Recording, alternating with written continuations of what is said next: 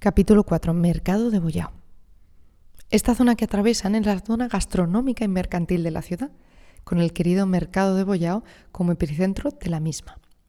Si le preguntan ustedes a los portuenses, los locales de Porto, cuál es su monumento favorito, les dirán que sin duda el Mercado de Bollao. El edificio actual fue diseñado por el arquitecto Correia da Silva y construido en 1914 en una antigua plaza que ya abastecía de agua a la ciudad desde el siglo XIX. Fue una obra de vanguardia para la época, debido al uso de hormigón armado junto con estructuras metálicas, techos de madera y piedra de granito. Podrán verlo poco estos días, pues lo tenemos en obras desde 2016 y sin fecha clara de finalización.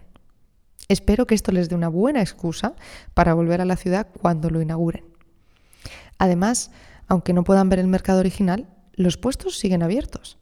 Detrás de la Capilla de las Almas verán un decatlón. Y de hecho allí, en los bajos, han instalado el mercado temporal, mercado temporario de Boyao, por si les apetece dar una vuelta y ver el género. También les recomiendo encarecidamente otra vuelta por los alrededores del mercado. En la misma manzana que lo rodea podrán hacer sus compras en algunas de las más clásicas mercerías, otra confusión con el español porque aquí no venden medias las mercerías, venden comida.